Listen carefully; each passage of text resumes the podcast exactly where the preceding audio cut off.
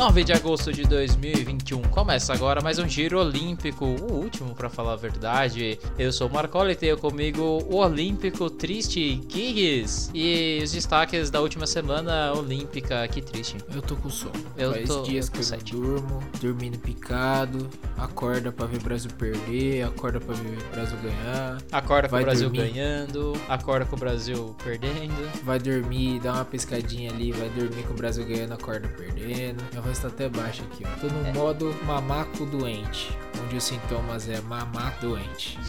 Tá passando calor, hein? Não, calor é a única coisa que eu não tô passando aqui. E aliás, Tóquio, se você quiser fazer uma maratona mais, mais tranquila, ó, tem, tem uma, uma sede aqui pra vocês, que aqui tá, tá no clima bom da maratona. Eu vou te dar um, um papo só sobre Tóquio, por exemplo. Da última vez que teve a Olimpíada em Tóquio, 1964, as Olimpíadas não foram em agosto, porque eles sabem que o verão lá em Tóquio é o caos. É quente e úmido. A gente pensa em calor, mas a gente esquece da umidade, é um fator importante.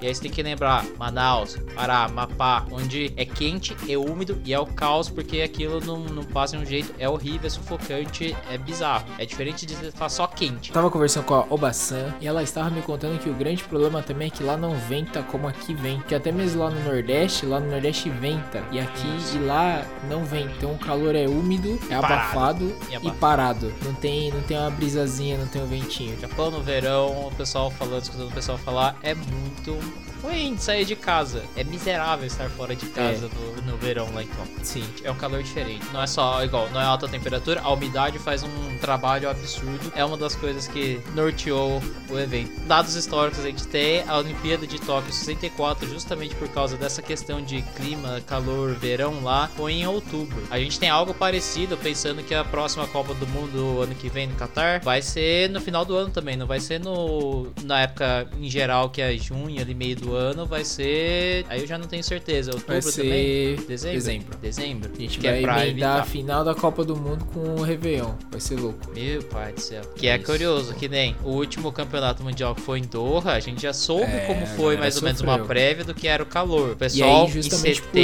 isso- sofreu pra caramba. Já sofreu. Mesmo tendo aqueles estágios cheios de vento, mesmo fazendo a maratona 4 horas da, manu- da madrugada, sofreram. E aí, justamente por isso, jogaram a, a Maratona pra Sapporo pra ser uma região mais, mais fria, né? Que é uma região mais ao norte, mais fria. E não tava tão mais frio assim, mas isso é Sim. papo lá pra frente. Jogar a, a- a Já vamos Copa chegar, do Mundo. já vamos a chegar. Copa do Mundo pra dezembro também por causa disso, É. então tá tudo certo. Vamos falar dos brasileiros, pra gente já começar o giro aqui, a gente abre com os brasileiros, então vamos, eu vou falar aleatoriamente, não vou seguir datas, tá, pessoal? Porque a gente já se perdeu tudo. O estagiário porque eu tá perdido no fuso horário já, Tóquio, Brasil, ele não sabe mais se hoje é dia pra frente, se é manhã é noite pra trás, o que, que é que tá acontecendo. Não, o pior é que semana passada eu escrevi, eu escrevi e-mails meu no trabalho falando que era dia 6, mas na verdade era dia 5. Eu respondi um monte de e-mail falando que era dia 6, mas na verdade era dia 5, porque eu tava no horário do Japão. Eu tava vendo as coisas no horário do Japão e tava achando que é dia 6. A loucura, a loucura. Então a gente vai começar pelo vôlei feminino. A gente acabou chegando invictos, né? Nas finais. Como a gente sabe, o vôlei feminino é sempre assim: ou um ganha ou e o outro perde. Nunca teve uma dobradinha. Mas dessa vez a gente acabou quebrando essa hegemonia aí de sempre um dos dois ganhando ouro. É, nunca os dois juntos, né? A gente acabou perdendo para os Estados Unidos na final. Ficamos com a prata, que ajudou bastante a gente a subir no ranking. Ótima medalha. Valorizem a prata também. A gente teve o vôlei. Antes de comentar o vôlei feminino, tem uma, uma questão de que a equipe feminina diferente talvez da masculina, que tava um pouco mais bem cotada. A feminina tava bem desacreditada. Então é uma baita de uma conquista chegar com essa prata e ganhar essa prata lá. Porque tipo, a equipe feminina não tava tão assim, muito bem na- nas coisas, não, tava muito- não era muito bem cotada pra ganhar tudo. E elas conseguiram chegar com um bom nível ali, grandes nomes e tendo alguns reveses. A gente teve a levantadora, a Cris tocou- praticamente o tornozelo e recuperando e jogando muito bem nos jogos, principalmente contra o Comitê Olímpico Russo, a Rússia 2. É, contra as banidas. Foi bem interessante. É, A última coisa que eu ia comentar sobre isso é que, em geral, o vôlei feminino acaba antes do masculino abolido, mas porque o vôlei feminino é tão grande no Japão, ele foi jogado pro último dia. Olha lá, que maravilha. É, geralmente acaba as duas últimas competições é vôlei e a maratona masculina, né? Vôlei masculino e a maratona masculina. A gente teve também, vamos dar um pulo na praia, que é mais rápido de falar. E no vôlei de praia, é, nossa última dupla sobrevivente até o último podcast, né? Até o último episódio, o Alisson e o Álvaro, eles perderam pra dupla da Letônia causando um pouco de dúvida, porque a Letônia tem menos praia do que o Brasil, tem menos costa de praia do que no Brasil. Então a gente tem, cria dúvidas aí do quanto é o investimento no esporte de praia nos países. A gente vai pro vôlei masculino, onde os, o, o, a grande parte aí deu um vexame. É, a gente perdeu para a Rússia na semifinal e aí a gente acabou encontrando um rival no no vôlei. A gente acabou perdendo de 3 a 2 para Argentina, também outro jogo pesado. É, na, na, contra os banidos a gente não entendeu bem o que aconteceu, porque tava ganhando o primeiro set, tava ganhando de 20 a 12 no segundo. Os caras colocaram um cara lá e assim, simplesmente aconteceu novamente o que os soviéticos, que os bolsoviques fizeram com os fascistas, com os nazistas e derrubaram o império ali, ó, plau. Pareceu que esfriou durante a quadra da arena lá e os Rússia 2 dominou. Parecia os russos durante a Segunda Guerra Mundial, né? E aí a gente abre um parênteses aí pros, pros fascistinhas aí, muito jogador de vôlei postando vídeo aí. Fazendo é, 17 com, com a mão. Fazendo 17 com a mão aí, até tem até 17 no, no arroba do Instagram, comentando com o senhor Jair Messias parabenizando, né? Então ficou meio feio. Mas eu vou passar o pano pro Douglas, porque o Douglas é nosso, nosso amorzinho aí, nosso vamos, vamos síndico da. Tem, tem alguns que até se vacinaram, pelo menos. O pessoal fazendo é, vacinação. Do, exatamente. E aliás, eu quero abrir um parênteses aqui para falar aqui que por mais que a gente tenha jogadores bolsominions, a gente tem que saber diferenciar, mas eu não vou saber diferenciar atleta antivax. Então, eu quero pedir desculpas aos juízes japoneses do surf que deram nota baixa pro Medina, que aí eu descobri que quem não toma vacina toma nota baixa mesmo e tem que se fuder. Então é o seguinte, não toma vacina, ah, não tenho calendário, não sei o que, blá blá blá. Eu quero perguntar perguntar pro nosso Isaquias da canoagem, com aqueles braços que cada braço do Isaquias parece uma perna, se ele não teve tempo de se vacinar. O cara foi se vacinar. Se vacinou, tirou foto, fez propaganda, maravilhoso. E aí o que acontece? Ele solta um Kamehameha pra subir no pódio. Nosso, não, o, que, o que falar do nosso pró-vacina, né? Apenas terminando aqui, é, aconteceu uma polêmica que a gente descobriu, né? Já tinha, o Kobe já tinha falado que 30, mais ou menos 30 atletas da delegação não tinham se vacinado. E um deles era o garotão do Gabriel Medina, que não, não teve tempo de tomar a vacina, segundo ele. E aí deu um grande probleminha na internet, onde o pessoal foi cobrar a picadinha dele, né? Aliás, e que ele tá foi, errado. e que ele perdeu uma das etapas do Campeonato Mundial de Surf justamente porque ele não estava vacinado e teria que ficar em quarentena para mover de um lugar para outro. E aí Exatamente. fica aquela, aquela coisa meio assim, caramba, ele podia ser vacinado pelo Comitê Olímpico, ele podia ele ser podia vacinado, vacinado pela idade já também. Nos Estados Unidos, Nos Estados Unidos, onde ele mora, ele tá treinando, ele poderia estar vacinando por um monte de lugares possíveis. E, e eu, eu, eu, vou roubar uma, uma frase usada totalmente fora de contexto, que é bem errada. E ele escolheu esperar, e agora vai ficar sentado aí se moscando e vai perder etapas do. do Mas. E é uma Mar... medalha perdida, just... é aquele assim. A hora que a gente É uma medalha ganha. Assim... É uma medalha ganha. Parabéns ao japonês. Desculpa aí, japonês, se eu te xinguei na internet aí. Peço perdão aí se eu perguntei, ah, procura esse rival. É, realmente. Parabéns, Procura esse rival. Procura esse rival. E parabéns, Ítalo. Parabéns, Ítalo. Mas assim, o que esperar, Marcola, de um surfista com uma namorada jovem místico, né? E agora a gente vai falar do nosso herói da canoagem, Isaquias Queiroz, que vacinado, chegou vacinado, pro, monstro. Pro, pro galera, brother. Você viu que ele atendeu, ele, ele, ele atendeu, toda a galera da, da zona mista ali, dos, Sim. dos, dos repórteres. Uh, o manager falou assim, Isaquias, fica uns 10 minutos só e vai descansar não, ele ficou lá trocentas horas, respondeu todo mundo. Humilde. Bateu humilde. papo com todo humildão, assistia, pediu de a volta da TV Globinho. Tá certo. Nossa, ele, herói, ele herói nacional, cara. Uma coisa mais interessante sobre todo o ouro do Isaquias é que o técnico dele, Jesus, faleceu. É, Sim. não Jesus Cristo, mas outro Jesus. Ele faleceu e descobriu um câncer, mas antes disso, ele deixou uma planilha de treino para o Isaquias até a Olimpíadas. É, ele preparou uma planilha de mais de 700 horas de treino treino até o dia do ouro. Então, isso, isso é uma das coisas mais emocionantes da, da história desse ouro. Assim, Acho que essa, essa é uma das de papas, falecer, essa questão do, do treino, da falta do técnico, não faz a diferença, do apoio Sim. faz a diferença. Eu lembro que até no, quando ele ganhou a medalha, o atual técnico dele botando na camiseta agradecendo o, o ex-técnico, falecido técnico. Que essa era pra Exatamente. família do, do ex-técnico, por causa das coisas que ele fez. E aí, o que esperar de um brasileiro bagunceiro, gente boa? É, ah, aliás, mais uma bizarrice sobre o Isaquias. Ele colocou o nome do filho dele de Sebastian, que é o, o inimigo número um dele, é o arquirrival dele, pra ele lembrar todos os dias do inimigo. É o cara que é o alemão que tirou foto com ele? É o Sebastian, o alemão, O que alemão ganhou, brother. ganhou, ouro aqui no, ganhou ouro aqui no Rio, e aí ele colocou o nome do filho de Sebastian. Aí eu tava até comentando com a, com a doutora, né? Eu falei assim, já pensou aí você tá assim brincando com seu filho? Pai, vamos jogar bola, vamos. Ah, chuta aqui, Sebastian. Sebastian?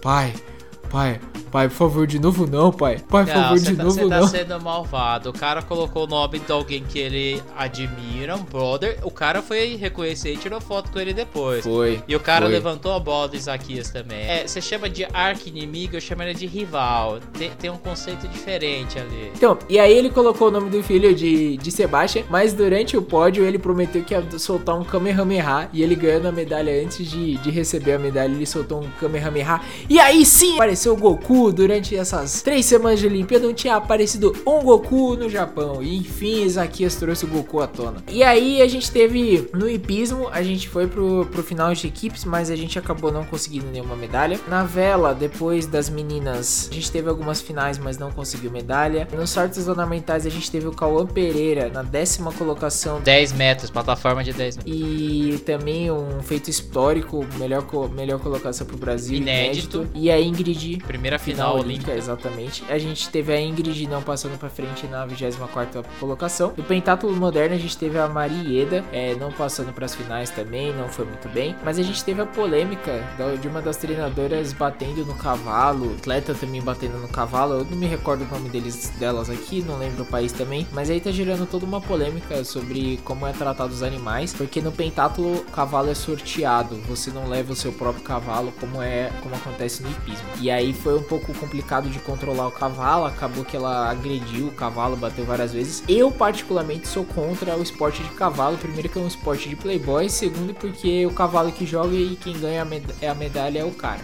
Então, assim, eu sou um pouco contra. E aí tá abrindo questionamento se vale a pena ainda continuar com esses esportes no, no programa olímpico. E eu vou dar algumas sugestões de esporte pra colocar no programa olímpico. É sinuca, pode colocar também um queimada. Queimada. Queimada, também Queimada, é. Mas não queimada. queimada tipo brasileira, é americana. Tem que ser queimada, não dodgeball. Um excelentíssimo futebol de areia. Não o futevôlei. Futebol de areia. Pra gente colocar senador Ro- E por que não futebol? porque futebol virou um negócio de palhaçada. Agora tem praia no meio da cidade pros caras jogam pra Playboy jogar futebol. Eu tô tirando o esporte de Playboy pra colocar outro esporte de Playboy? Não, porra, tem que colocar um esporte aí que vai, vai colocar de volta na área aí grandes nomes do esporte brasileiro. Romário, Renato Gaúcho, já pensou? Jogando aí um excelente. Futebol, né? Não, jogando futebol de areia. Esses caras jogam É ver- futebol, eles- não, é né? verdade, Melhor do que o- o futebol. é, mas- Você sabe que Renato Gaúcha só foi treinar lá as coisas lá no Rio porque era perto da praia. Exatamente, mas assim, o Romário já foi campeão mundial de futebol de areia também. Romário tem mil gols já. era. Então, exatamente. Então, assim, é, o futsal também é um bom modalidade pra colocar. Na falta de um cross country de cavalo, a gente pode colocar um cross country de gente. Também aí a gente ia gostar. É uma ótima opção,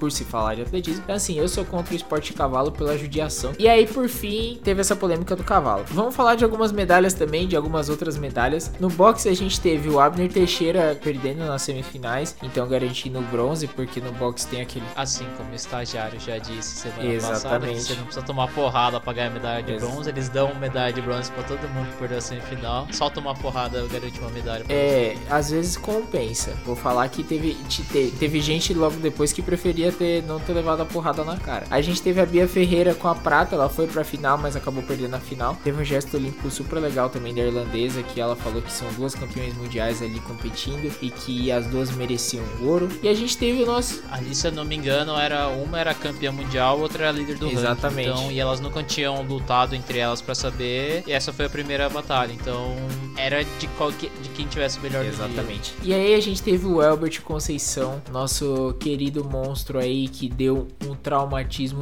ucraniano no ucraniano. Roubou minha piada. Fez um traumatismo ucraniano aí, cara, tava perdendo os dois primeiros assaltos e a única possibilidade de ganhar era realmente matar o cara. E ele foi, deu, um, deu uma no- na cara do cara, desmontou. O cara foi à lona, foi KO. O cara mimir, deitou no chão e E mimir. diferente, é, e diferente do, do, sei lá, das lutas que a gente via antigamente, boxe, os Mike Tysons da vida, eu- esse boxe olímpico tem uns rolês diferentes, tem umas regras um pouco diferentes ali. E é muito raro ter nocaute. Se eu não me engano, acho que tem, sei lá, quatro nocautes na história do boxe, assim.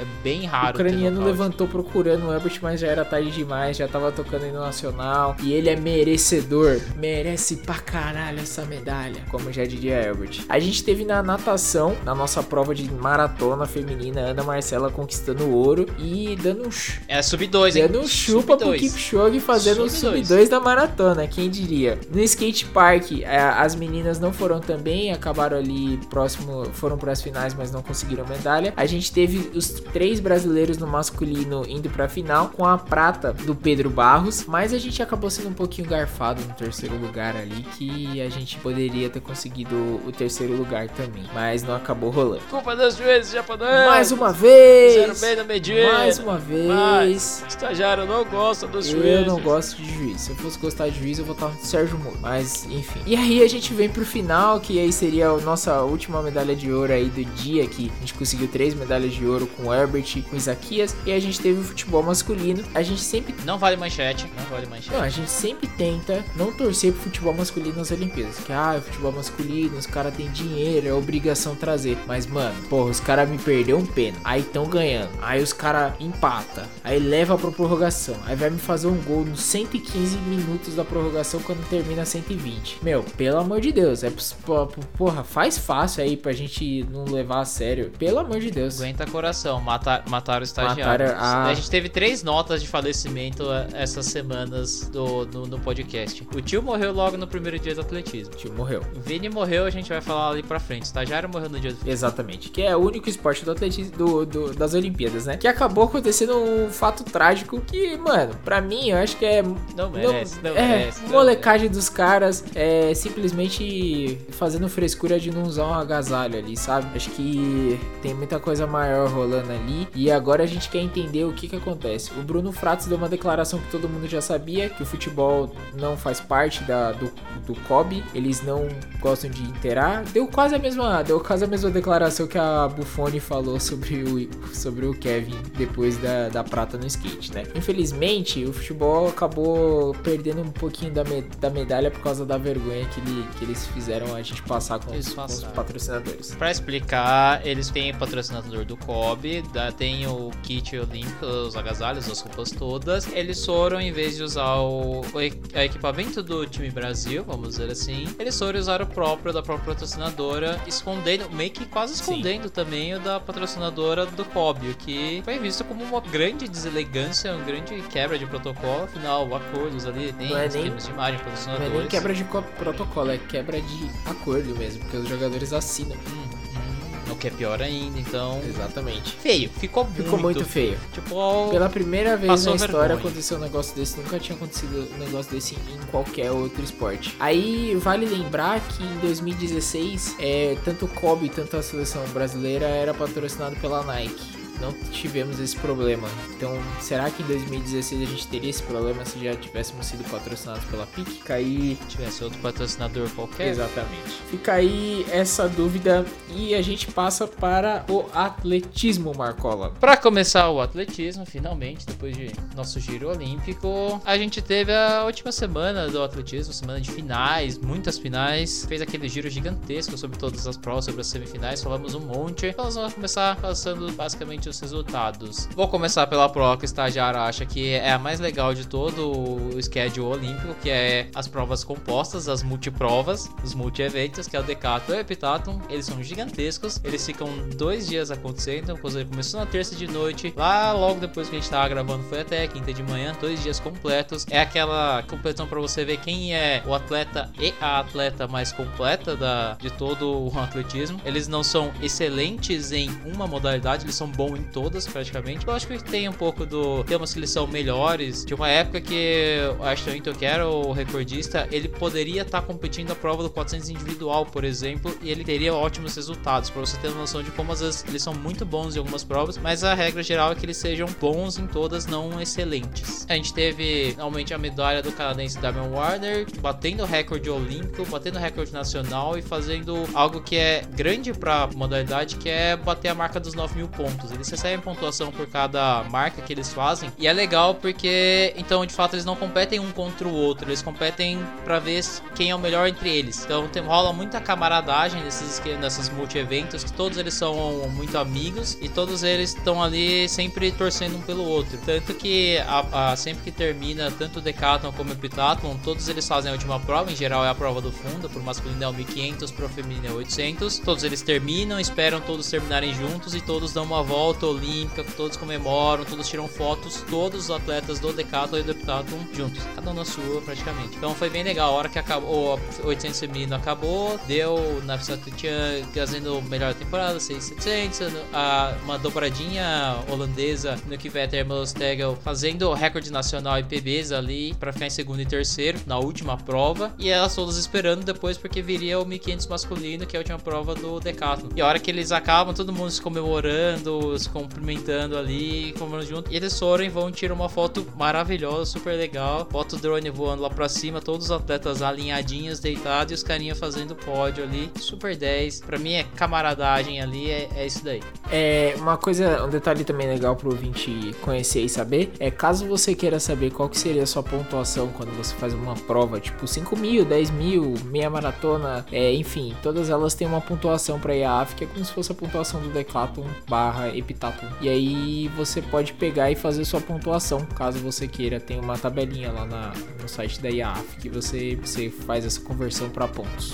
Sim, você pode pegar sua, seus pontos e ver se você é melhor que o Felipe dos Santos em uma prova só, quando ele faz 10 em dois dias. Ele que ficou em 18 acabou fazendo 7.800 pontos. Tava lá, a gente tinha nosso brasileiro ali competindo também. Boa. Seguindo o nosso calendário que tá mais ou menos do mesmo jeito aqui, logo na terça de noite a gente teve o 110 com barreira, onde a gente tinha falado semana passada que os brasileiros tinham passado para semifinais. E o Rafael Pereira na bateria 363 62 acabou ficando em sexto, o Gabriel Constantino na primeira bateria 389 ficou em oitavo, ambos acabaram não passando para a final, que teve surpresa na final para falar a verdade, porque o grande favorito da prova era o Grant Holloway, que tinha fazendo, tava chegando muito perto de bater o recorde mundial, não tinha perdido nenhuma durante o ano, tava dominante desde a temporada indoor, acabou não passando a última barreira bem, perdendo tempo e teve que dar aquele o dive, teve que dar uma puladinha ali, ganhar na cabeçada para ficar por um centésimo na frente do seu para garantir a medalha de prata. Deu Hansel Parchment da Jamaica 1304, ele que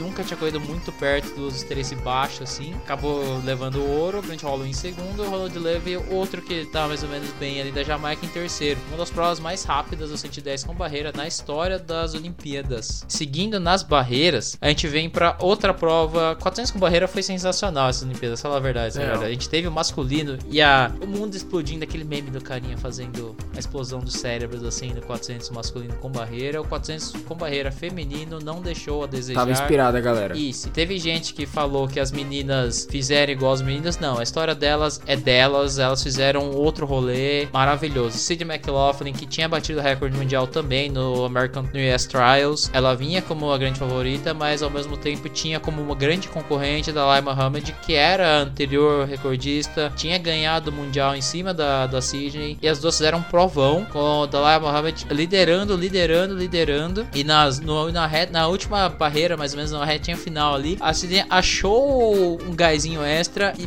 bateu ali, ganhou e fez a, o ouro. O terceiro lugar ficou para Frankie Ball, a holandesa, que estava correndo muito bem, destruindo todos os recordes europeus e era muito esperado também. Era aquela, aquela mesma ideia, assim. Ela ia ficar com o terceiro garantido. A questão questão era quanto. O quanto ela poderia chegar perto das outras meninas. E foi mais ou menos a mesma história. Sidney McLaughlin 51,46 World Record, ali em cima. Dalai Muhammad 51,58 PB e bateria o recorde anterior. E o terceiro 52,03 para Frank Bowl, área record, recorde europeu. Teria chegado no recorde anterior anterior. Ó, o pessoal do 400 com barreira treinaram bonitinho. Esse um ano a mais fez muito bem pra galera, vou te falar. Hein? Regaçaram, absurdo. Passando pro próxima barreira, próxima coisa de pular, é o 3 com obstáculo feminino. A gente falou 3 com obstáculo masculino, que foi uma quebra de paradigma ali com um não queniano vencendo. O 3 com obstáculo feminino tem, tem uma dominância parecida também do Quênia. A exceção é um mundial onde as meninas tropeçaram, barra caíram, fizeram umas coisas erradas ali, as americanas ganharam. E aqui também teve uma mudança. A gente teve a Perif Chemutai Algandense vencendo a medalha de ouro numa prova que ficou muito boa de assistir por conta da Courtney Ferris, estadunidense que ficou em segundo. Porque chegando perto do, do, final da prova, ela acelerou o ritmo. Em vez de fazer uma provinha estudar todo mundo e decidir só no kick, não. Ela puxou aquele ritmo, foi quebrar as pernas da galera que corre mais rápido e a galera não acompanhou. Aí a Shimutaya foi a única que acompanhou o movimento dela, o ataque dela, acabou ganhando no sprint dela, fez National Record de 901. Ela que nunca tinha corrido para baixo de 910, baixou muito. A estadunidense ficou em segundo 904 e a antiga campeã mundial, Rivin Kang, do Quênia 905 para fechar em terceiro. No mesmo dia, na quarta de manhã, a gente já teve o lançamento de martelo masculino. A gente explicou a historinha do martelo na semana passada e aqui a gente tem o mesmo esquema de ter poloneses lançando martelo longe. Eu quero, estagiário, leia o nome do polonês que venceu a prova do martelo. Yusherishi Nowicz. Wochet Noichi. Ah, inventou, inventou agora. Polonês, 82-52, PBzão pra ele. Em segundo, Ovin Hansen, norueguês. Norueguês fazendo umas medalhas aí muito bonitas. 81-58 National Record. E o Powell Wajek, o outro polonês, pra fazer mais poloneses lançando coisas. Por falar em poloneses, tem um polonês aparecendo num lugar inesperado, a gente pode dizer assim, porque é o 800 metros masculino, que teve a final também na quarta de manhã. É inesperado porque esse polonês, tirando o Lewandowski, que passou pra final por conta de tomar um trupico, passaram ele, e ainda assim ele não terminou a final porque ele sentiu a lesão junto com outro cara. Advogado Fluminense aí agindo novamente. Ele acabou não sendo polonês estrela, ele que já é medalhista olímpico, mas o medalhista olímpico polonês que fez história aqui é o Patrick Dobek no primeiro ano que ele está correndo 800. Ficou com bronze e um 45,39. Ele era corredor de 400 com barreira antes e virou 800 e de repente tá ganhando um monte de coisa, tá indo muito bem. É um potencial. Primeiro dobradinha, primeiro e segundo dobradinha do Quênia, Manuel Correr, Ferguson Cheruyo Rotish, um 45,06 e um 45,23. Os dois que estavam. O Mickens ficou muito conhecido nas Olimpíadas por conta daquele bafafá todo que teve no Rio, onde a prova foi mais lenta que a feminina. Ixi. Que os caras fizeram. Cozinhado, os caras fizeram 400 trotando e terminou numa prova de 800. Extremamente tático. É válido a tática. Quem tem o, o tipo os sprints mais rápidos pode se usar. Perdeu quem não tem sprint e usou a tática errada. E por isso que talvez aos olhos não seja agradável, o que de fato pode parecer muito esquisito e feio, mas pensando em termos táticos, onde ali vale muito. É que é, é muita questão da diferença do, do vale a posição na Olimpíada do que mais, mais do que um tempo. Esse é- Em total. então, se você tem as suas características de, de talvez não ser, não aguente sustentar um ritmo forte por mais tempo, mas ter uma última volta muito forte, você pode tentar. E se a galera comprar a sua tática, então a sua estratégia. É, é que os caras erraram, você jogou na sua. Tanto que mais pra frente a gente vai falar do 1500, onde tinham caras muito fortes em kicks, em chutes, que acabaram não se posicionando tão bem, não conseguindo fazer tempos tão bons, porque foi uma prova muito rápida. É, pois é, e isso só acontece no meio fundo e fundo, né? Porque nas, nas provas de velocidade não dá tempo de você ter uma Não, não estratégia existe. como Isso essa. não existe. Ah, aliás, até dá, né? Às vezes os caras com barreira, os caras, tipo, tentam fazer o, o sprint, sprints durante a prova. Tipo, as primeiras barreiras mais rápidas, as outras mais lentas, etc. O Mas 400 é, você o não 400 consegue. O, o 400 é o único que dá pra você modular um pouco mais o quanto de esforço você faz. Se você é um cara que tem mais perna pro final, ou um cara que você explode no começo e só sustenta. É, então, mas você não consegue cozinhar, você não consegue fazer todo mundo ir no seu ritmo. Não, não Uma existe. porque você tá bal- balizado, É. né? Então, seguindo, a gente é, continua na quarta de manhã e termina com 200 metros masculino. O André de Graça, o sorridente amigo do Bolt, finalmente conseguindo a medalha de ouro para ele e o National Record ao mesmo tempo, 19,62 pro Canadá. E uma dobradinha, vamos dizer assim, estadunidense, Kelly Benarek no Alailo, Estados Unidos, 19,68, 19,74, cada um correndo PB e SSP. Para fechar o pódio. Na quarta de noite a gente teve salto triplo e arremesso de peso. O salto triplo foi uma medalha para Portugal, Pedro Paulo Picardo, fazendo o National Record de 7,98. Em segundo, Yamin Zhu, da China. No último salto, conseguindo um PB de 7,57 para prata. E em terceiro lugar, uma medalha inédita, tanto em Olimpíadas, pro atletismo também. Hugh Fabrício Zango, primeira medalha de Burkina Faso, 17,47 bronze. Mas o mais importante do salto triplo é que o Pedro, de, o de Portugal, conseguiu uma medalha de ouro. Assim, eles vão deixar de visar o nosso ouro aqui do Brasil. Porque depois de ganhar sete medalhas de ouro, a gente ficou com um pouco de medo de ser invadido de novo. Desculpe, Inês. Pedro Paulo Picardo, que é originalmente cubano, foi, foi pra lá e se naturalizou português, tá? E na quarta de noite também a gente teve o arremesso de peso, que eu tinha falado, uma prova sensacional e que chamou muita atenção do público brasileiro. Por motivos Exatamente, de. cara. Fofura. Fofura, fofura. É o nosso nosso senhor incrível. Não tem o que falar, é Não, o não nosso senhor incrível. Você viu que ele fez coraçãozinho na entrada. A entrada foi magnífica, porque alguns carinhas fazendo normal. Teve um, um estadunidense que fez, pra quem conhece One Piece, ele fez a pose do Frank. Boa, boa, tá no Japão. Outro Tá no Japão, ele fez outro fã de anime, botou lá um super e fez. Nosso senhor incrível fez o coraçãozinho os Coreano. dedos coreano. O Darlan entrou fazendo o coraçãozinho do coreano aqui, ó, bonitinho. Bonitinho pra filha dele. Nossa, mas aí o cara ficou muito fofo, porque ele parecia o Senhor Incrível, cara. O Senhor Incrível dos Os Incríveis. E aí, no domingo ele postou uma foto dele fazendo um churrasco, e aí a doutora virou pra mim e falou assim, cara, sabe o que eu tô imaginando? Ele corta, sabe aquela primeira cena assim, ó, dos Incríveis, que ele tá cortando a carne assim, ele quebra a carne? Eu tô imaginando ele cortando a carne assim, e quebrando o prato. Maravilhoso. Ele que voltou pra casa, pra sua filha. Linda demais. Cara, e é uma das provas mais dolorosas aí da, das Olimpíadas dos, dos quases, né? Tirando os quases que a gente ficou por conta dos tais Rússia 2 aí com o CNPJ paralelo, pela primeira vez eu acho que em 100 anos a gente teve uma repetição de um pódio olímpico exatamente igual de duas edições. A gente teve o Ryan Crosser dos Estados Unidos em primeiro, batendo o recorde olímpico. A gente teve o, o Joey Kovacs nos Estados Unidos em segundo e o Thomas Walsh da Nova Zelândia em terceiro e o Darlan em quarto, mais uma vez em quarto, três vezes em quarto e Darlan peça sua música, ô brincadeira. Olimpíada de 2016, Mundial de Doha, Olimpíada de 2020. Cara, muito triste porque essa medalha ficou por muito pouco pra ser do Darlan. Vamos dizer que também é aquela coisa.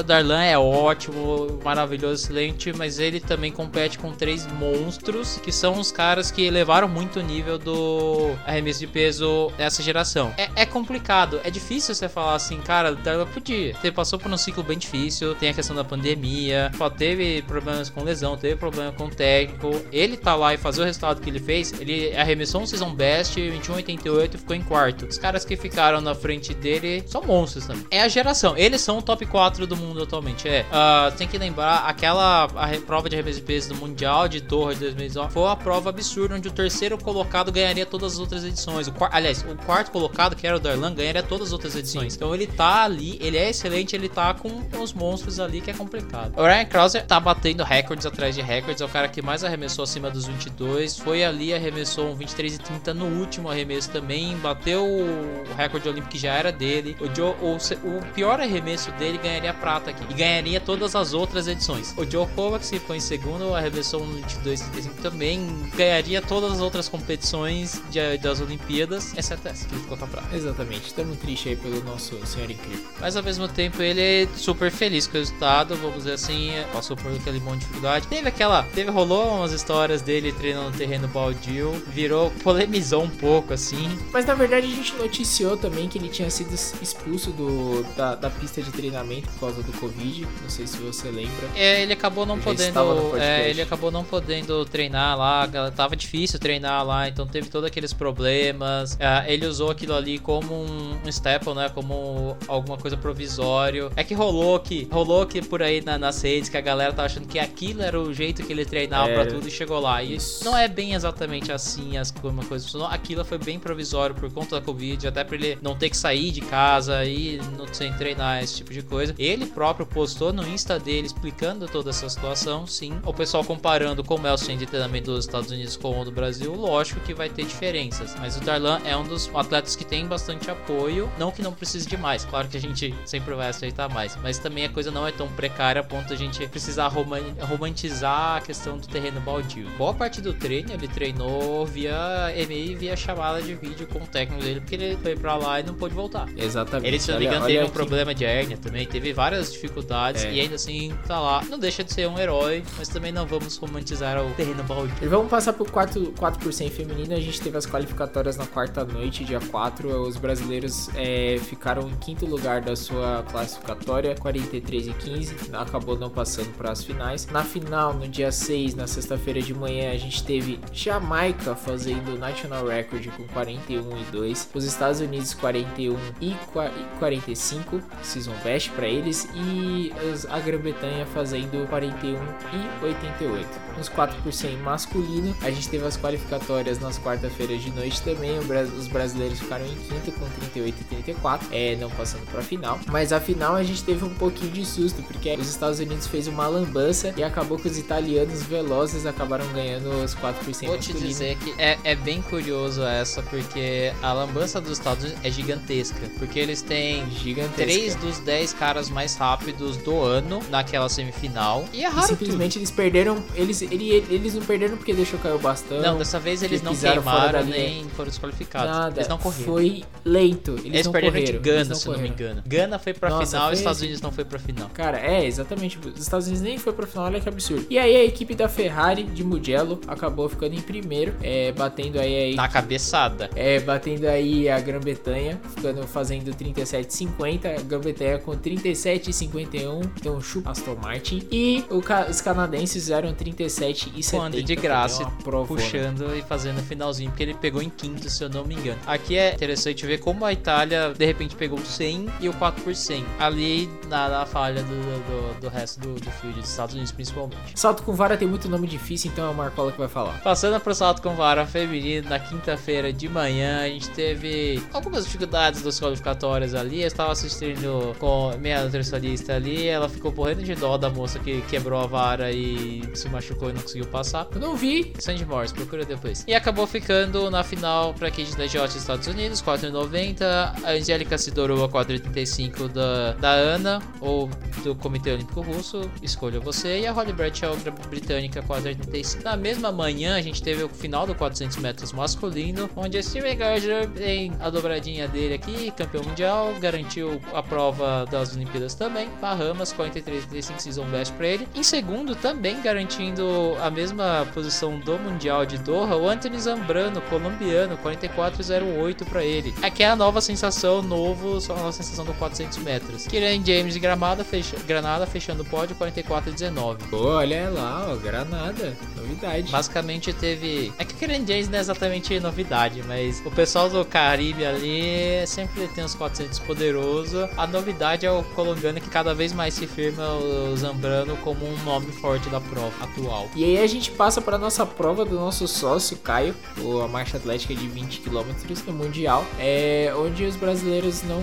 tiveram uma boa colocação. Caio acabou ficando em 13º, para mim o número 13 é um bom número, com uma hora 23 e 21 segundos. Matheus Correia ficou em 46º, 46, uma hora 31 e 47 e o Lucas Masso é, sofreu com calor e acabou não terminando a prova. É, o campeão foi mais um italiano, Massimo, Massimo Stano, que uma hora 21 e 5 em primeiro lugar. Kokikeda do Japão fez 1:21 e 14 e Toshikaku Yamanishi fez 1 hora 21 e 28. O que é surpreendente aqui é o, os italianos ganharem e os japoneses que eram muito favoritos para essa prova acabarem pegando só o segundo e o terceiro. É muito bom ver eles ali, digamos, para a nação sede ter duas medalhas é muito legal, mas eles como favoritos ficaram levemente decepcionados, vamos dizer assim, por não ter ganhado a medalhinha de ouro em casa. E eles podiam ter pedido a ajuda do juiz nesse caso, né? É que a Ferrari, Ferrari faz sucesso, Suzuka. Na marcha atlética de 50 km masculina, a gente teve o polonês da David Tomala fazendo 3 horas e 50, é, Jonathan Hilbert da Alemanha fazendo 3,50 e 44 e o Evan Duff do Canadá fazendo 3,50 e 59. É, na marcha atlética feminina de 20 km feminina, a gente teve a Antonella Palmisano da Itália também fazendo dobradinha com seu querido Massimo Stano com 1 hora 29 e 12. É, a Sandra Lorena Arenas da Colômbia fez 1 hora 29 e 37. A Yu Hong da China fez 1 hora 29 e 57, ficando em terceiro lugar.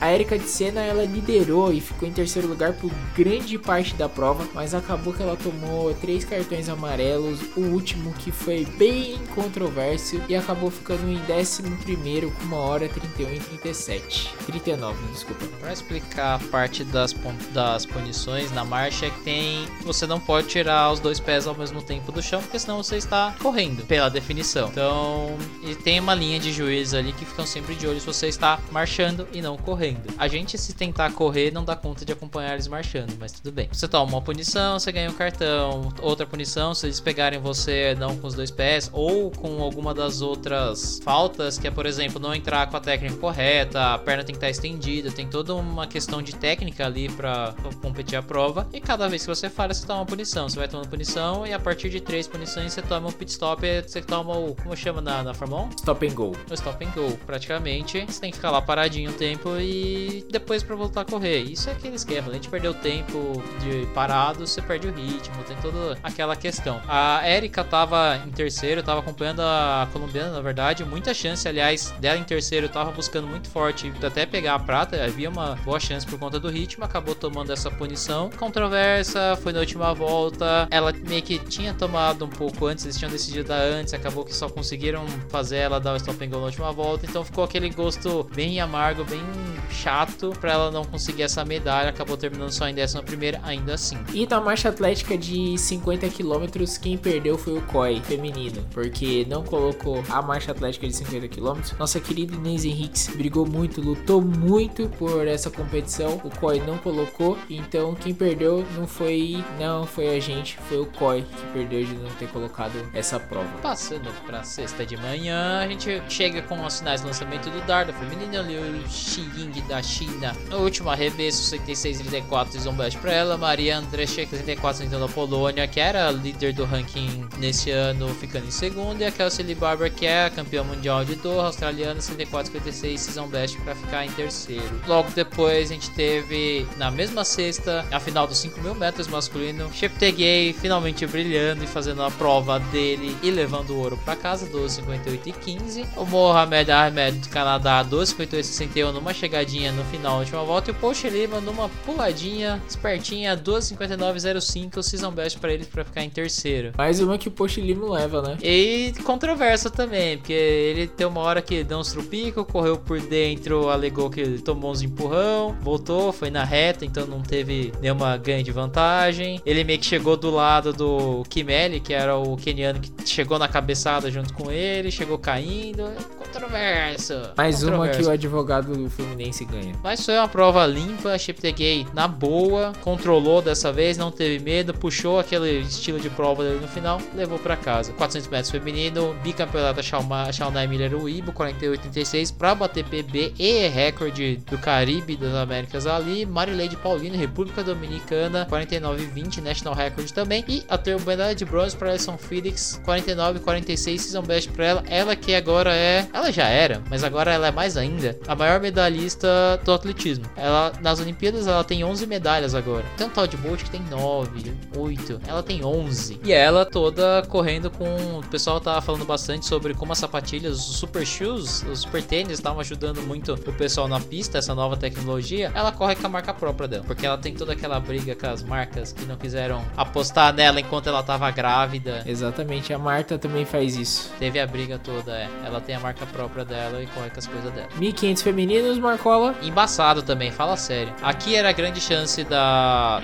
Sifan Hassan fazer. Tá, na segunda, sua segunda medalha da tripladinha, mas não deu pra ela. Faith Kipiegon, keniana, mamãe também, pra falar a verdade. Fez uma prova excepcional, 3:53:11 para fechar com o Olympic Record e levar para casa. A surpresa, vamos dizer assim, é a Laura Mir, que a gente sempre falou da que tava sempre no quase, sempre no quase. Ela dizia sempre que essa prova ela ia terminar chorando, independente se ia ser feliz ou não. Ela só não sabia que ia terminar feliz, porque ela conseguiu a prata 3:54:50, National Record, bateu o recorde ainda no sprintzinho final na última volta. Ali ela passou a Sifan Hassan na faltando 200 metros e conseguiu manter. E a Sifan Hassan acabou terminando em terceiro, 3,55,86. Eu diria que cansada das pernas ali, se resguardando um pouco, porque ela teria a final do 10 mil no dia seguinte. Boa, boa. A gente não conseguiu falar com a Sifan Hassan dessa vez, porque ela tava se preparando pros 10 mil. Ela tava muito cansada, tava se resguardando, não quis falar com os, os repórteres externos, então tá tranquilo. De qualquer jeito, ela veio no dia seguinte,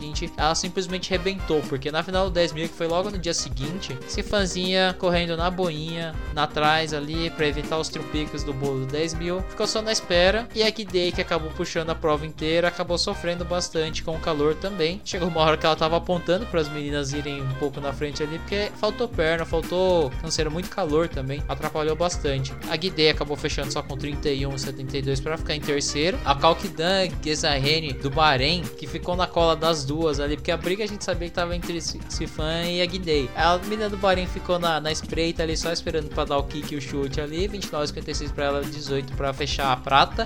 E a Sifan fechando a segunda medalha de ouro dela, 29,55,32 para fechar histórico também. Ela é a primeira a conseguir duas medalhas de ouro e uma, uma bronze num span de 5, 6 dias em uma Olimpíada só. Foi passado. Foi a primeira mulher a ganhar as três medalhas desse jeito. Digamos que historicamente a gente tem na era antiga, na época Nova Nurmi, essas coisas, que os caras corriam três provas, cinco provas. Então mulher é a primeira a ganhar três provas assim. Exi existiu na época antiga também a Fanny Blank Coins, uma outra holandesa também, que aliás é o que dá nome pro FBK Games ali, aquela que a Sifan bateu o recorde do 10, que ela ganhou três medalhas também, 100, 200, se não me engano, no Barreiras, sendo que ela poderia competir 5. Então, é, de qualquer jeito, ela é histórico. Numa, na era mais recente, é, é, muito histórico, muito difícil fazer isso justamente por causa do calendário. No mesmo dia, sábado de manhã, a nossa, que é a última sessão, para falar a verdade, a gente tá terminando o atletismo, infelizmente, foi triste. A gente teve o salto em altura feminino, onde mais coisas emocionantes aconteceram também. Assim como o masculino, o feminino foi bem legal de assistir. A gente teve Yaroslav Maroti, que é ucraniana, que bateu todos os recordes do sub-18, sub-20, etc, etc, etc. Fechou, só, fechou com 2 metros. Digamos que a gente esperava um tequinho a mais dela, mas nova, tem muito chão pela frente, talvez não fosse o dia. Uma boa surpresa foi a, a menina que foi em segunda, Nicola McDermott, australiana, também muito jovem. 2 e 2, área recorde PB, ela que passou pela primeira vez 2 metros este ano, então tá vindo muito bem, muito embalada. Ela que foi extremamente comentada e famosa até por aí no, no Círculo Olímpico, porque depois de todo o salto ela sentava e anotava o que, que ela achou do salto no caderninho, então as câmeras vinham depois que ela passava ou errava, o que acontecesse que ela tava lá sentada escrevendo no note dela. Ficou bem, bem, bem legal por conta do, do apelo de como a saúde mental é importante. Então ela diz que ela usa essa questão de anotar as coisas que ela achou do salto, no que ela pode focar no próximo salto, como um jeito de, de lidar com toda a pressão do momento da competição e poder se concentrar, se livrar desse tipo de emoção que possa atrapalhar e se concentrar ali na técnica, na sua prova. Bom, era muito fofo ela descrevendo as coisas na, no caderninho dela. Então, super, super, super em voga essa questão do, do, do, do mental ali, como isso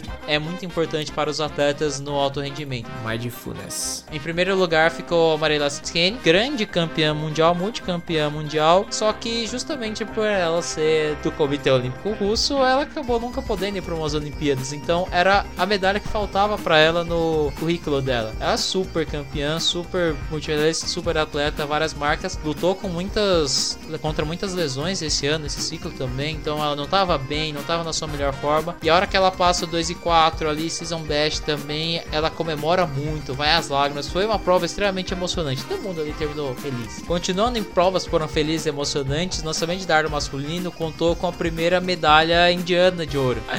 Neeraj Chopra, indiano, lançamento de dardo 87,58, medalha, primeira medalha de ouro da Índia. Ele que é um daqueles assim que aprendeu a lançar dardo vendo vídeos do YouTube. É uma história, é uma história repetida. A gente teve a história do keniano, do Julius Ego, que foi medalhista mundial também, teve essa questão de ele aprendeu a lançar dardo assistindo vídeos do YouTube. A história se repete, a gente vê como isso, a, a inclusão digital também pode se ajudar, principalmente quando você tem locais que não tem apoio esporte e como isso pode render. O segundo lugar ficou por Jakub Vandat da República Tcheca, ou como eles atualmente gostam de se chamar da Tchequia, 86 87 season best, Vitslav Vezeli também da República Tcheca, 85 44. Você vai entender, talvez você que acompanha o atletismo, o grande nome que ficou aqui de fora, que era o grande contado para medalha, era o Johannes Vetter, o alemão, estava lançando muito, muito, muito, chegando muito perto do recorde mundial. Acontece que logo no segundo lançamento ele sentiu uma lesão ali perto do tornozelo e acabou abandonando a prova depois de ter feito um lançamento para 82, 52. Na essa, se não me engano, é esse lançamento que ele se lesionou. Ainda assim lançou bem. Nossa, foi bem triste a imagem. Puta, na, hora, na hora que ele lançou, deu para ver o tornozelo dele virando,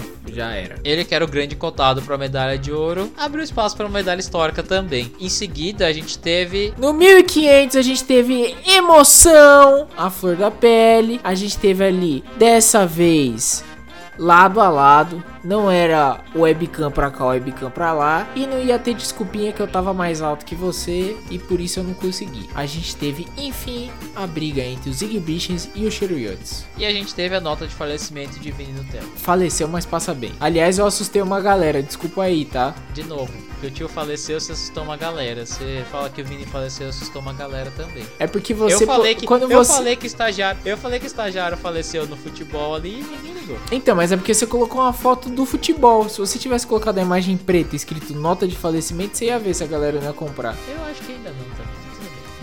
Desculpa aí, pessoal. É qualquer, de qualquer jeito, Jacobinha finalmente levou a vitória para casa. É a primeira vitória dele para cima do Cheruyo. Ele que também teve não, não tava tão bem chegando, por exemplo, ele estava ficou um tempo doente, vinha com uma surpresa. Ele que escolheu correr o 1500, poderia ter corrido 5000 também, mas ele escolheu focar no 1500. O Cheruyo que vinha daquela lesão do, do muscular ali da época do, das seletivas kenianas, então ele não vinha totalmente full, apesar de ele ter corrido muito bem na próxima da Moon League. Ele ainda tava meio que balançando ali, tentou fazer a boa, puxou o ritmo da prova muito forte, só que Jacobinho levou no final, no sprint 1 final, maravilhoso, 3.28, recorde olímpico, 3.29.01 pro Cheruyo, que ficou em segunda, e uma boa surpresa, Josh Kerr, britânico, 3.29.05 para ficar em terceiro, PBzão, na frente do Abel Kipsang do Quênia, 3.29.56 PV também para ele, que tinha batido o recorde olímpico 3.21 nas semis. Foi muito rápido, e acho que a imagem legal dessa, dessa prova foi o finalzinho ali, a hora que tava todo mundo comemorando, o Cheruyo Yo dando o braceletezinho dele do Quênia, dando pro, pro Ingebrigtsen do rei pro próximo rei, vamos dizer assim, passando, passando bastão talvez, ou será que não? Só segura aí enquanto da próxima vez que eu ganhar você me devolve. É, vamos ver. Revezamento 4x400 feminino, a gente pra teve fechar. pra fechar e acabando toda essa nossa maratona, a gente teve os Estados Unidos ganhando com 3 e 16 85 season best, as polonesas fazendo 3 e 20 national record e as jamaicanas ficando com 3 e 21 no terceiro lugar. Aqui é de comentar curioso porque o regulamento dos Estados Unidos tinha só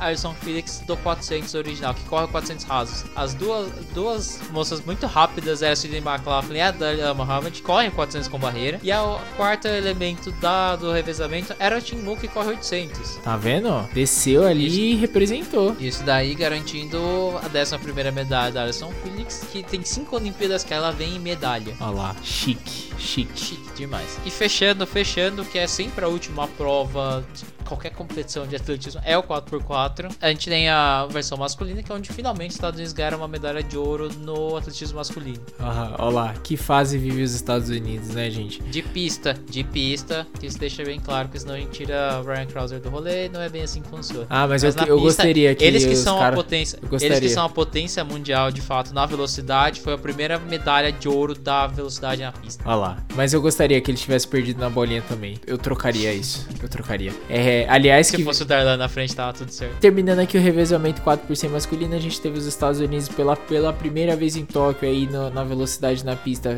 ganhando uma medalha de ouro 2,55. É a Nova, Ze... a Nova Zelândia. A Holanda, na verdade, os Países Baixos fizeram 2,57 National Record e o Bolt fez 2,57.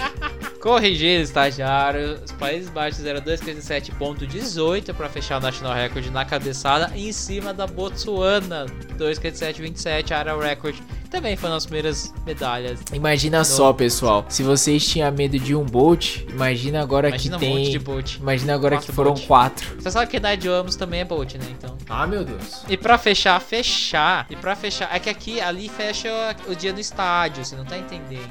O estádio fecha ali. A maratona, ela fecha a Olimpíada. Então. É um, é um rolê diferente. Tem uma mística diferente. E aqui eu juntei as duas. Juntei a maratona feminina que aconteceu na sexta de noite, um dia anterior. Onde deu dobradinha do Quênia. Pérez Jepchirchir, tal recordista da meia, tal campeã mundial da meia, venceu pra cima da Brigitte Kosgei, que é a tal recordista da maratona. Exatamente. 2,27 e 20, season best da Pérez Jepchirchir contra 2,27 e 36 da Brigitte Kosgei. E a surpresa ficou pra Molly Seidel, estadunidense, 2,27 e 46, beliscando um bronze aí que é inesperado, era inesperado. Mais ou menos inesperado, porque as condições climáticas eram muito adversas, eram muito ruins, calorzão afeta muito todo mundo. Elas tinham treinado e tanto as seletivas americanas foi num calorzão absurdo também, mais ou menos jeito, justamente para treinar a galera para correr num rolê desses. Então ela acompanhou muito bem, o ritmo foi bem mais tranquilo, se a gente pensar, as minas correm recordes para 2,18, 2,20 provas muito rápidas, aqui elas correm para 2,27, muito mais próximo do que a americana corre, estadunidense corre, e ela foi acompanhando e beliscou essa medalhinha super boa para elas. E na maratona masculina, onde a gente teve nossos brasileiros ali passando por dificuldades complicadas, mas terminamos com um bicampeonato sorridente como sempre. O pessoal dizendo que Kipchoge de volta a como ele é Kipchoge feliz. Chegou ali, eu olhei ele chegando, falei, olha, parece que ele tá fazendo de novo. Não, cara, mas assim. Chegou ele... apontando, chegou dando tchauzinho. Ele, ele tava correndo muito fino, muito liso é, a maratona inteira. É... Digamos que também a, o, o ritmo do começo da prova, justamente pelas condições, foi bem mais lento, vamos dizer assim. Eles estavam correndo começo para 2 e 10, 2 e 11. Pode ver que o pelotão era gigante. O Danielzinho fez a festa ali, né? Foi manchete em tudo quanto é lugar até mais ou menos a metade da prova ali. Trocou soquinho com o Kipchoge. E estavam lá bem, porque de fato estavam para 2 e 10, 2 e 11. Uma coisa ali que tá bem perto do, dos tempos deles. Até aqui no Make Lido. É, a gente teve nosso primeiro brasileiro desistindo na maratona, que foi o Daniel Chaves. Ele acabou saindo ali por volta da, dos, dos 19 quilômetros. É, saiu da prova é, e acabou ali mesmo. É, na, já um pouquinho mais pra frente a gente teve o Danielzinho, que teve até a história do soquinho. Ele que comentou que o colombiano, na hora de pegar a chave, é a, a chave, na hora de pegar a água, ele fechou ele e aí o Eliud deu risada. E aí ele comentou alguma coisa com o Eliud e aí o Eliud fez um joinha, eles deram um soquinho e aí eles eram os melhores amigos naquele momento, né? Falou que ele tava muito feliz com, com a situação. E ele comentou também que na hora ele tava correndo e já a gente depois eu, eu e a Carol a gente fez uns a gente viu re, os reprises, né, para ver o que tinha acontecido, porque a gente simplesmente virou a cabeça pro lado, voltou, tava o Daniel no chão. E aí ele ele dava para ver que ele já tinha pedido para diminuir o ritmo em alguns momentos, que ele já tava pedindo para sair de trás do para ir para de trás do bolo e não conseguia sair e acabou que ele simplesmente apagou ali, ele simplesmente caiu, ele falou que os olhos deles escureceu e caiu. Aí ele acordou, viu e continuou. E ele falou assim, mano, tem que alcançar o grupo. Na hora ele deu um tiro para alcançar o grupo, quase tava alcançando o grupo, caiu de novo, escureceu e quando ele acordou já tava na ambulância, cara. Foi muito triste porque assim, eu tava postando minhas fichas no Danielzinho, do, que seria o, o, melhor brasileiro, ou até vai saber se não conseguia bliscar um, um negocinho aí, mas infelizmente por várias coisas assim, lembrando que é a segunda maratona dele, então às vezes tava meio moleque novo, tava meio empolgado com o rolê, então acabou que, que ele tava conseguindo. que porque ó, a questão do clima afeta muito, as condições foram bem bem ruins. A gente falou um monte no começo ali sobre como é o verão de Tóquio, é horrível para estar tá lá fora. A, a, a maratona feminina, para você ter noção, foi adiantada, seria 7 também, mas ela foi adiantada uma hora para correr no mais fresco às 6. A masculina eles mantiveram às 7. Então foi bem, foi bem complicado. A gente teve uma situação razoavelmente parecida na época que quando teve a maratona no Mundial de Torra, aqui também a gente teve bastante desistentes, foram 76 de 106 só completaram. Então foi uma prova dura. A gente via toda hora no começo da prova a câmera de trás dos pelotões focando, a galera passando mal de fato. Muito, muita gente desistindo ali no, no, até a metade, porque as condições estão bem complicadas. E aí talvez também tenha aquela diferença da, da experiência. Nosso Paulo, Roberto de Paula, nosso único concluinte, ele falou no final ali, acabou fazendo 2,26,08 para fechar em 69, acabou falando ali que, meu, eu senti que tava muito, o clima tava muito ruim, a prova tava muito forte, eu fiz uma prova para completar, não uma prova para fazer um tempo bom, etc. Então, falou ali a experiência, ele que tá na terceira maratona olímpica completa, longevo, menino. Exatamente. É, a gente teve também um, uma cena lamentável que foi um atleta francês que em um dos momentos do, do posto de hidratação ele pegou e derrubou todas as garrafinhas de água e pegou a última. Eu acho que assim. Desnecessário. Eu cara. acho que. Eu, Totalmente desnecessário. A atitude mais zoada que aconteceu no último dia de, de Olimpíada, assim. Porque. Mas assim, esse atleta acabou ficando na posição 17, o que pode se marcar um pouco do caráter da pessoa pelo número. É, na maratona, é, a gente ficou com ele Eliud Kipchoge, bicampeão aí para tentar ser o maior de todos com 2:8:38, um, um, um pouquinho a mais do que ele fez no Brasil.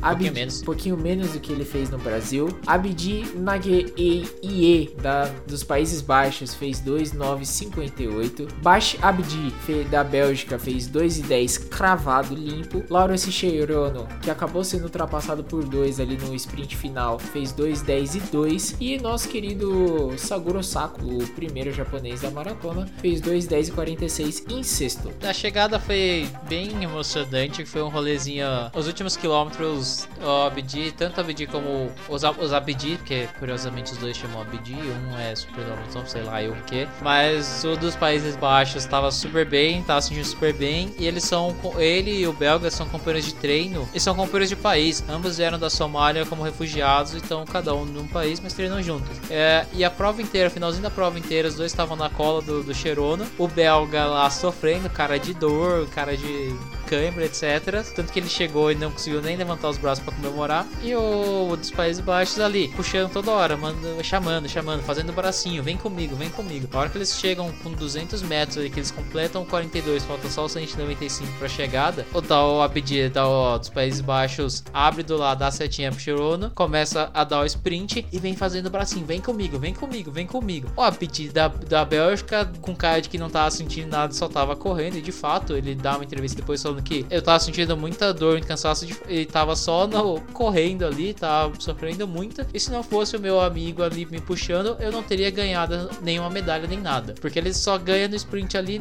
na, na, no esforço ali, na, na ainda na, na, na, camaradagem, ali, no amigo. E Cherono, que curiosamente ganhou as maratonas que ele ganhou, as majors no sprint, não conseguiu dar uma acelerada no final e ficou em quarto. O Sugorosako, ah, com uma grande esperança nacional também, além de tudo, ele foi o primeiro não africano a completar a prova, o melhor colocado não africano. Tá lá. Então é isso. E aí a gente encerra por aqui essa nossa giro olímpico, que eu estou cansado e eu quero pelo menos dormir uma noite de sono sem precisar acordar desesperado achando que o brasileiro perdeu. Você fica tranquilo porque acabaram as Olimpíadas, mas dia 24, terça-feira, começam as Paralimpíadas Ai. e o para-atletismo começa dia 27 na sexta-feira. Ai meu Deus do céu. Ai meu Deus do céu. Gente, uma outra coisa, a gente promete dar pelo menos alguns highlights do, da Paralimpíadas, mas é que fica muito complicado porque são, são muitas são provas. muitas provas e aí a gente vai passar três horas falando e sete dias editando. Então fica bem complicado. Nós vamos trazer dois. as principais notícias, claro, com certeza. Não estamos desmerecendo eles. Eu amo o esporte paralímpico, acho sensacional, acho, meu,